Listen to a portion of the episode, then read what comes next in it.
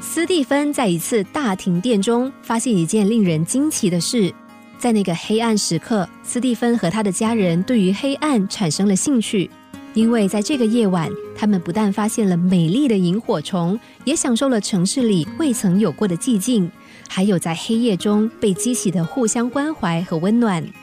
更重要的是，从那一刻起，他们决定为家人选择更美好的生活。这个生活叫做无电源生活。在这样的生活里头，孩子们可以远离电视暴力。投入大地的怀抱，他们的生活只有读书和享受自然。在无电源的生活中，还有一个好处，那就是他们可以减轻经济负担，像是各种电器费用以及被广告诱引之后所产生的不必要消费行为。其实，像斯蒂芬一样选择无电源生活的人，在美国比比皆是。瑞德一家人就是一个例子，他们常常围着炉火。或者是坐在窗口看着满天星斗的天空，他们很喜欢这样的夜晚，因为在这样的时刻，屋里的每一个人更能够感受到家的温馨和融洽。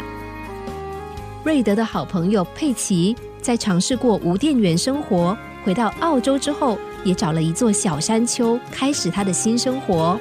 在这片绿地上，有小山，也有绿意盎然的树林，还有羊群和草地。佩奇更把自己的无电源生活和每一个来到农村的旅行者分享，他的脸上每天都充满着笑容和活力，对着前来造访的朋友说：“每天我们都充满活力。”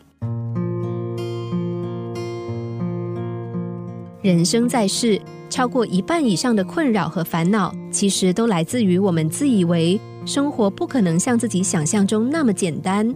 因此，才会让自己陷入自寻烦恼、自作自受的心灵牢笼之中。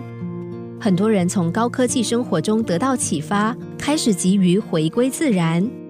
其实，原因就是人们终究是来自于自然，而且在大自然不求回报的包容下，更能让我们享受零负担的生活。这也就是为什么，当你我从大自然回来的时候，能够浑身充满活力的主因。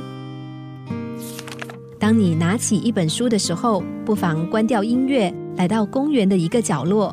在自然的声音、微风和鸟鸣中，细细的阅读手中的书。相信在这样的环境，你也会有全新的心得和领悟。